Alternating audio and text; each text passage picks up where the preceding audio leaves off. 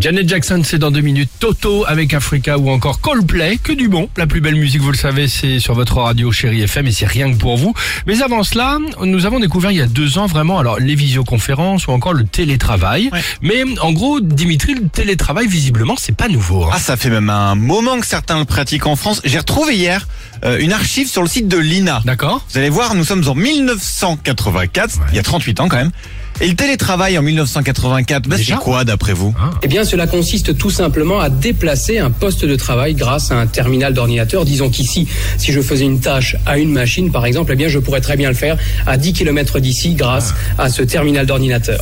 Super. Voilà Ah, dis comment donc. l'expliquer donc il y a 38 ans. Génial. Terminal d'ordinateur, Ouais. c'est drôle. Et on a une des pionnières du télétravail en France qui s'appelle donc Brigitte. Brigitte, elle travaille pour les PTT, c'est comme ça donc qu'on le dit à l'époque. hein. D'accord. Et vous allez voir qu'en fait, eh ben depuis, à part les moyens techniques qui ont évolué, bah, concernant le télétravail, rien n'a changé, c'est incroyable, écoutez. Brigitte Argenta, 27 ans, secrétaire de formation, part à son travail ou plutôt à son télétravail. Ah, la vache. Résultat, Brigitte Argenta s'est retrouvée devant ce terminal d'ordinateur directement relié à Cannes. Dans ma vie de tous les jours, disons que je peux me permettre de faire plus de choses. Disons que je peux faire euh, bon, ben, euh, mes courses dans la journée, du sport.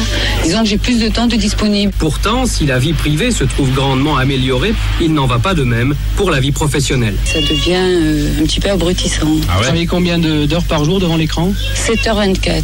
C'est fatigant. C'est fatigant, oui. Le télétravail, cette sorte de délocalisation du travail, est encore peu prisé en France. Il pourrait pourtant concerner à terme un emploi sur trois. Ah bah tout est bon. Un emploi sur trois, un salarié sur trois pratique le télétravail euh, Aujourd'hui. en France en ce moment. ouais. C'est hein. fou, hein. Et Ah on ouais. est en 84, là. On est, oui, à 38 ans.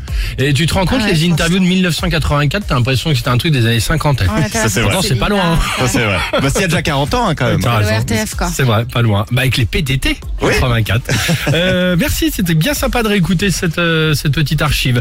Euh, Janet Jackson pour la musique sur Chéri FM. Et on se retrouve juste après avec toute l'équipe du Réveil Chéri. Alex et Sophie.